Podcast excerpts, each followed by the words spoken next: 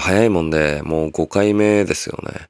週に1回の更新で5回やったっていうことは、ちょうど1ヶ月と1週間頑張ったっていうことなんですよね。あのー、前回の配信の時も言いましたけど、66日間続けたら、それは習慣化できるっていうことなんで、まあ2ヶ月続ければいいかなっていう感じですよね。今もちょうど1ヶ月というね、あの、ちょうど折り返し地点になるっていうことなんで、まあ今後も頑張っていきたいなと思いながら、ね、結構ギリギリでまた今回も収録してるんですけど、これ10月の27日金曜日の夜10時に今収録してるんで、まあ前回ほどではないですよね。前回は土曜日の夜10時だったんで、もうあの配信まで24時間切ってるような状態で、なんかもうヘトヘトになりながら撮っちゃってたんで、今日はまだ気持ち的にはちょっと余裕がある感じで、えー、収録できてるかなと思います。今日はね、最初あのー、ちょうどファイナルシリーズの、えー、東京編と名古屋編が終わったので、えー、その2本のお話をしたいかなと思います。えー、名古屋 RAD PUSH PULL POT とツーマン。で、あの東京は39 degrees と Dear Chambers とスリーマン。えー、両日ともにお越しいただいた皆さん、本当にありがとうございました。ね、名古屋編なんてね、キャリア初ソールドアウトしまして。で、あの東京編もね、オークレストは、あの本当にね、対バンも、まあ自分たちも含めてですけど、すごくいい内容でお客さんがね、楽しんでくれてたのがすごく印象に残ってます。うん。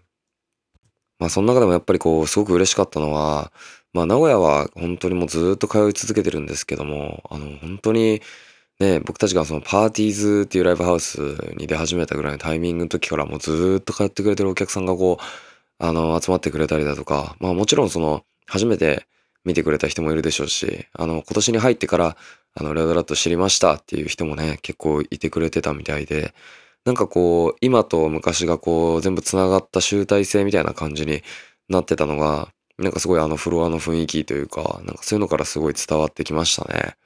まあ一日通して本当にすごく嬉しい、嬉しい気持ちに、なんかすごい満たされた気持ちになりましたね。で、あの、RAD ね、あの、初めてソールドしたんで RAD からお祝いをいただきまして、あの、打ち上げでね、なんかあの、なんていうのあれ、スパークリングワインみたいな、と、あと、テキーラをおろしてもらって、はい、もう本当にもうパーティーみたいな感じでね、めちゃくちゃ楽しくお酒を飲んで、ワイワイしてましたね。まあ、その打ち上げの席の時に、その僕がそのポッドキャストで、あの、毎週こうやってラジオやってるよっていうのを、こうみんなに喋るとその、プッシュプルポットのボーカルのグッチがもうすごく食いついてきて、もうそのラジオ大好きなんです、みたいな。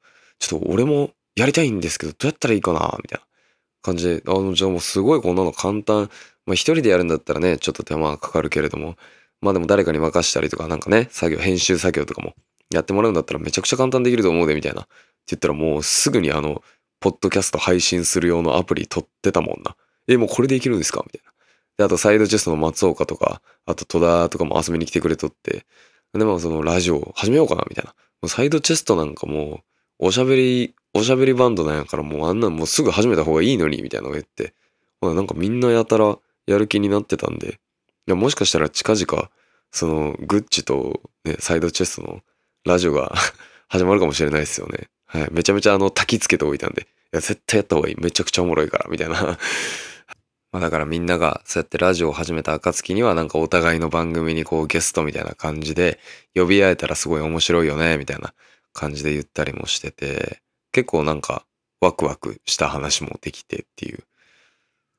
でまあ翌日ですよね。翌日は渋谷でね、オークレストで、えー、僕たちのレコ発のね、東京編もやらせてもらって、でも、39はこうもうずっとこうオファーしてたんですけど、なかなかスケジュールがカチッと合わなかったんですけど、まあ今回あの、パンってすぐに返事をくれて、でもやっとこう一緒にやれて、で、あの、みんなも、先輩たちもみんな、あやっとやれたね、みたいな感じですごい声をかけてもらったりして、なんかすごく、やっとこう、あ、これからもっともっと積み重ねて、なんかこう、やっていけるんだなって思うとすごく嬉しいなっていう気持ちになって、うん。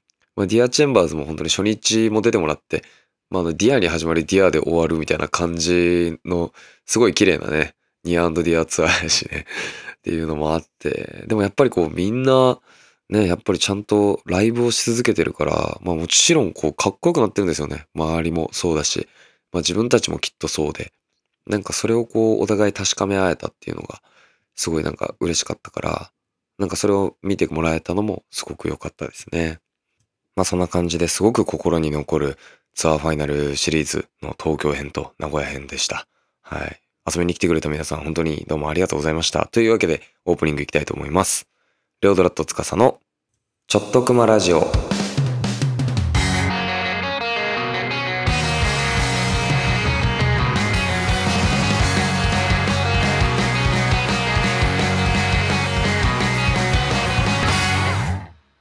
メールを送って送ってと、もう言うから、もうみんなが多分情けをかけてくれたんかわかんないですけど、メールが結構たくさん来ています。もう全部紹介しちゃうから。もう全部拾うから、こういうのは。えー、ラジオネーム、スイカ割りさん。つかすさんこんばんは。1通目はラジオネーム記載し忘れましたが、2通目です。私はつかすさんのムクシリーズが好きなのですが、最近何か無垢やなぁと思うものは見つけましたか？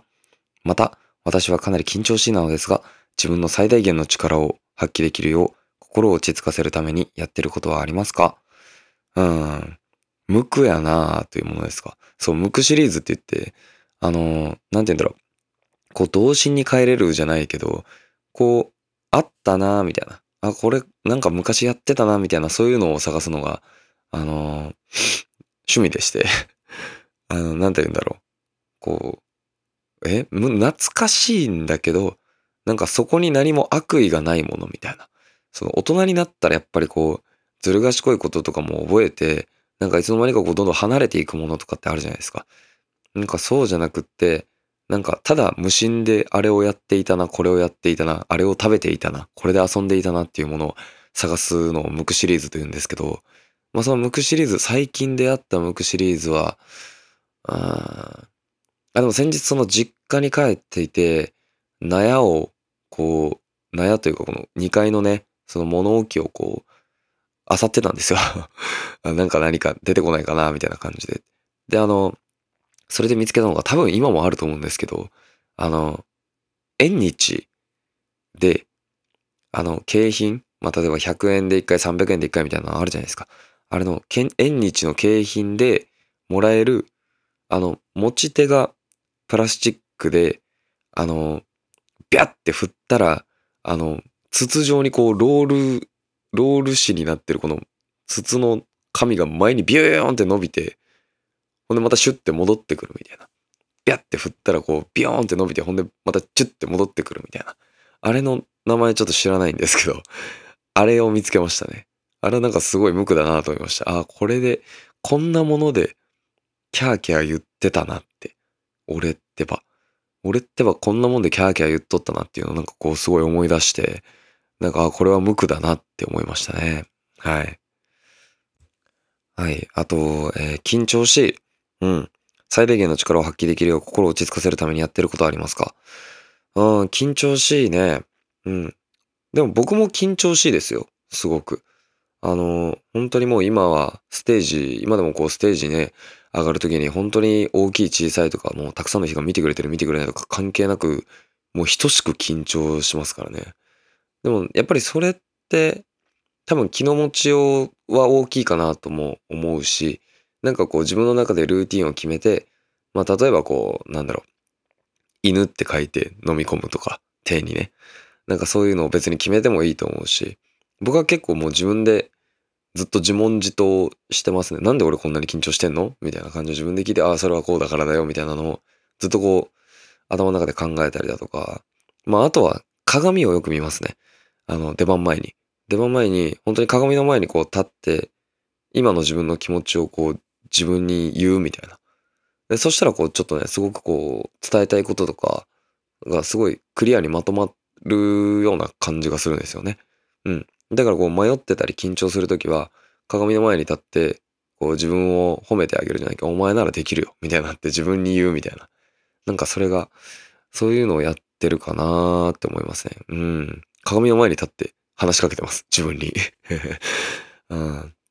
まあ、あとは、なんかこう、まあライブの時はやっぱりまあね、その緊張するっていうのは、まあ僕はもう今ライブの時ぐらいしか緊張しませんから、あとはもう緊張することが日常生活でそんなにないので、だからそうやっても緊張してる時は、まあ、これで人生が終わるわけじゃないなって思うんすよ。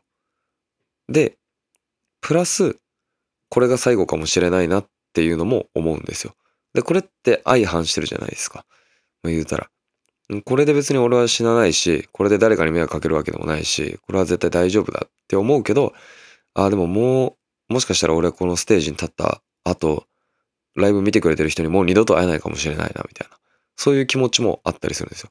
だからそれをこう、うまく両方バランスを取ってあげると、なんかこう、一本一本に対してがすごく一生懸命になれるというか、もう真摯に向き合えるんですよね。ステージに。一本のライブに。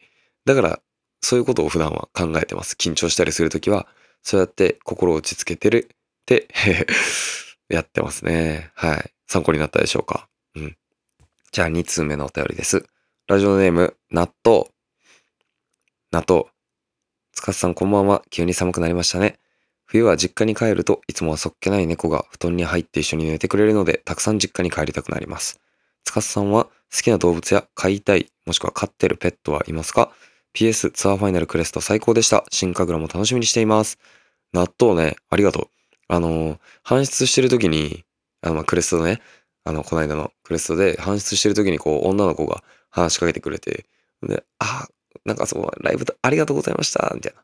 すごい楽しかったです。納豆ですって 言うと、あ、納豆君か、みたいな感じになってなんか、ラジオネームってめっちゃいいなって思いました。バリ覚えやすいし、なんかこれからライブハウス当たった時に、おい、納豆やみたいな感じで、ね、言えるな、呼べるなと思って。はい。で、納豆この間ね、来てくれてましたけれど。えー、実家に帰るといつもそっけない猫。ああ、いいね。猫とか犬が、こう、布団に入ってくれるのってめっちゃ憧れるんですけど、でもね、なんかこう、僕、潔癖ではないんですけど、あの寝床に犬とか猫入られんのありなんかなっていう。味わったことないんで、一緒に動物と寝たことがないんで、ちょっと感覚がわからなくって。まあ、あったかいんだろうなとは思うんですけど、なんか、あの、なんていうんですか、あの、毛がこう鼻にゴソゴソなって、なんかすごい、うわ、もう、もう暑いみたいな。もうね、ね、嫌だみたいな感じにならんのかなってね、思ったりしますけどね。まあ、一回ぐらいはちょっと寝てみたいですよね。もふもふの犬と一緒にね。えー、好きな動物や飼いたいペット。好きな動物はね、あれが好きですね。サイ。サイはね、強そうだし、あの、かっこいい。うん。で、あと、ラッコ。ラッコは可愛いし、あのすごい面白いじゃないですか。生態が。ね。飼いたいペット。ペットはね、飼ってないです。けど、いつかアクアリウムしたいなと思って。まあでも男の一人暮らしのね、アクアリウムなんてもう、地獄ですからね、始めたらめっちゃ金かかるらしいし、ね。あともう、まあ別にそんな披露する場所もないから、本当に自己満足の世界かなって思うんですよね、アクアリウムとかって。まあ楽しそうやなと思うんで、やっぱりこう、凝り性、なんていうんですか、ああいうミニチュアとか好きなんで、いつか始めるならアクアリウムかなって思ったりしてますね。はい。なんかリクガメとか飼いたいよね。うん、アクアリウムの中でね。はい。メールをどうもありがとう。えー、それでは、3通目。あ、コルド大王です。こんばんは。前回のラジオのエンディングの方で圧力かけて名前を呼ばれた気がしたので、今メール打ってます。前、メールを送った時、この人がラジオやったらええやんと言ってくださってたのを聞き、興味があった YouTube を始めようと動画を1本撮りました。まだ動画はアップしていませんが、広告収益である程度稼げるようになったら、きっかけのお礼に缶ビールでもご馳走してあげてもいいですよ。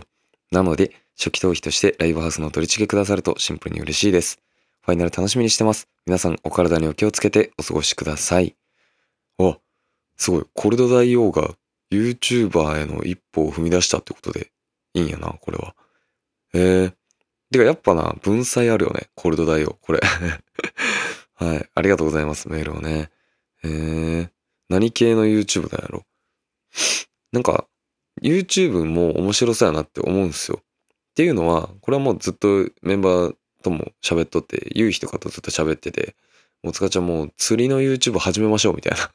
もう釣りやっちゃいましょうみたいなっていうのはあって GoPro 買ってもうみんなで釣りであらだらやってるのを動画にしましょうみたいな言ったりしてるんですけどね。でも本当にどこにこう何が転がってるかわからないですからね。結構マジで普段なんか普通に会社員やってますみたいな人でもめっちゃこう YouTube で成功してなんかそっちの方がこうメインでなんか自分のやりたいことでこうお金がちょっとでも稼げるようになったりしたらすごくこう人生が面白くなっていくんじゃないかなって思ったりしますけどね。なんかそれの足がかりとしてすごいああいう YouTube であるとか、まあもちろんこういうポッドキャストとか、まあその楽曲、まあ音楽もそうだし、ね、なんか映像作ったり絵描いたりとか、なんかそういう芸術的なところというか、まあメディアというか、なんかそういうのはもっともうみんなバンバンバンバンやったらいいのになって思ったりするっすね。うん。コルド大王は何系の YouTuber になるんでしょうかね。ASMR とかかな違うか。ね。見ちゃうっすよね、ASMR ね。なんかあの、美味しい料理作ってるショート動画めっちゃ見ちゃうわ、YouTube のやつね。またアップしたら URL 貼って送ってください。ドリチケ、送ってあげます。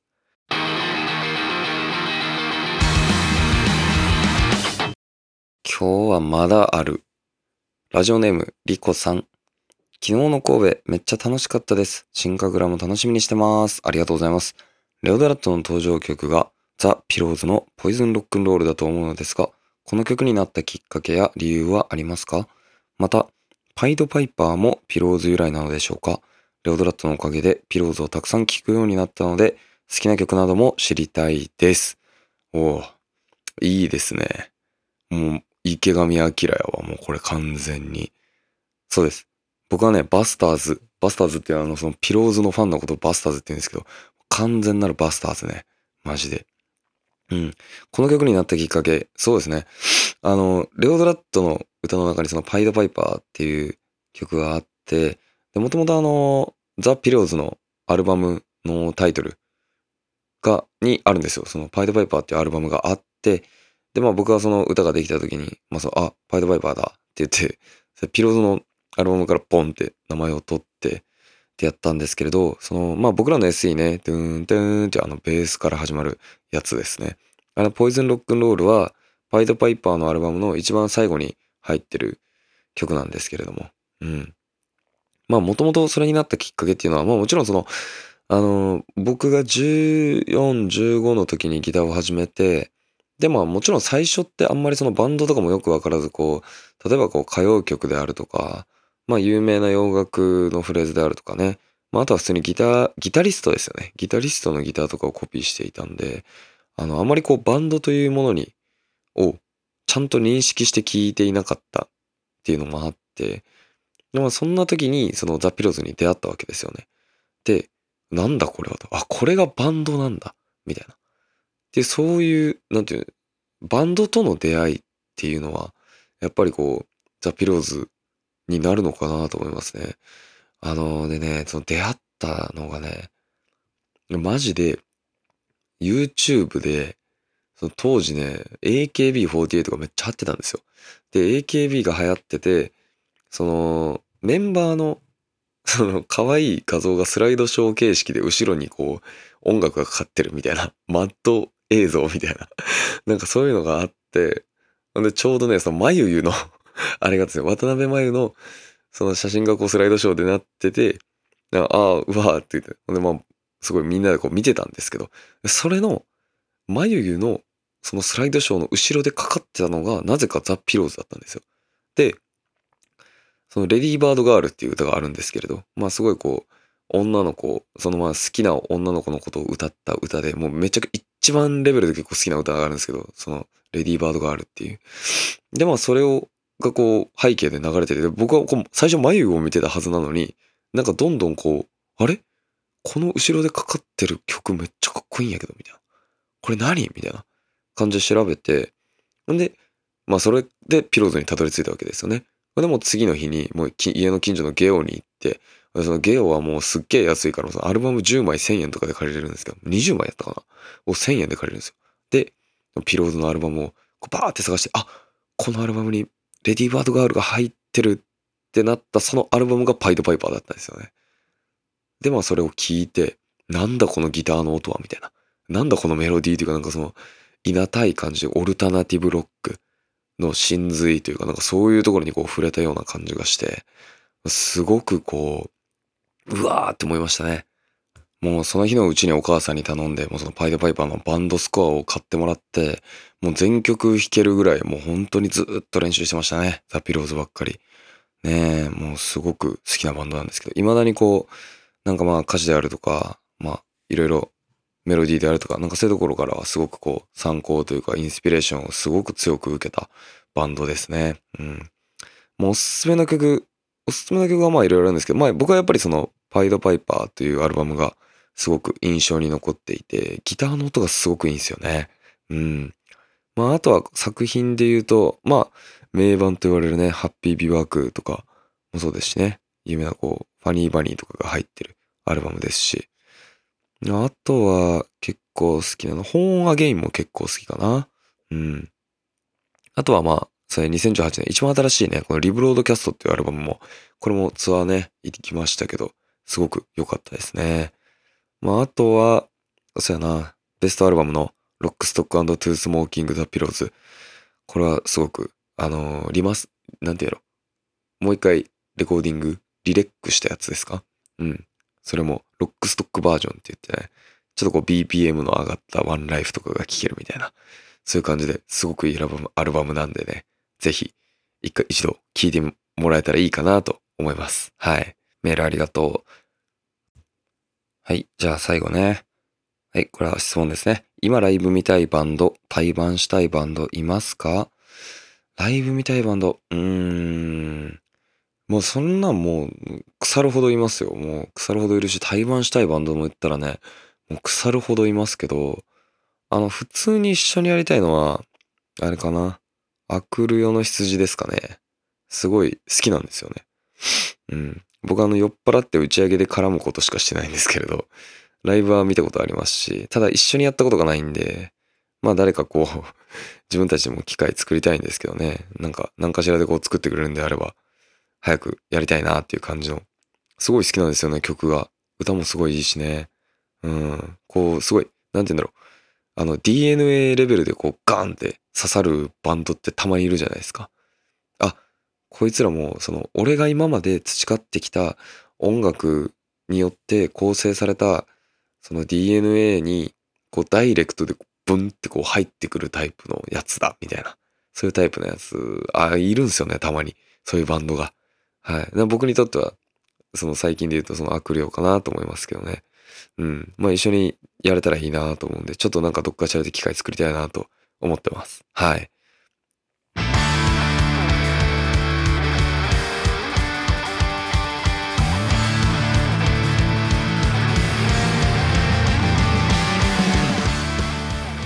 はい。というわけで今日はね、結構喋れたんじゃないでしょうか。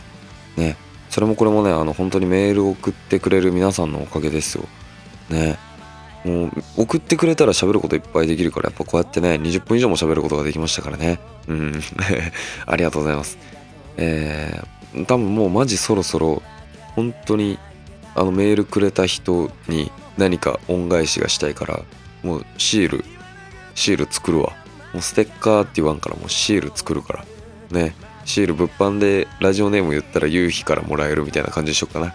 うん。納豆ですって言ってね、言うたりしてね、これでだよですとかって言ってくださいね。うん、そしたら、あの、スイカ割りですとか言ってね、なんか、なんだこいつらみたいな感じの、すごい絵面になると思いますけどね。はい。ちょっとシールできたらまた言います。はい。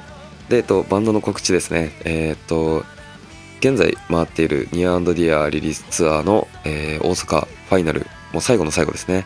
ファイナルが11月の12日日曜日大阪新神楽であります、えー、出演がレフトとレオドラットツーマンライブとなっています、えー、このツアー中最長の、えー、持ち時間でロングセットで、え、お送りしたいと思いますんでねチケットがもう間もなくなくなりそうなんではい。まあ悩んでる人いたらちょっとチェックしておいてもらえたらいいかなと思いますはいよろしくお願いしますえそれでは、レオドラット司のちょっとごまラジオでした。また来週日曜日お会いしましょう。バイバーイ。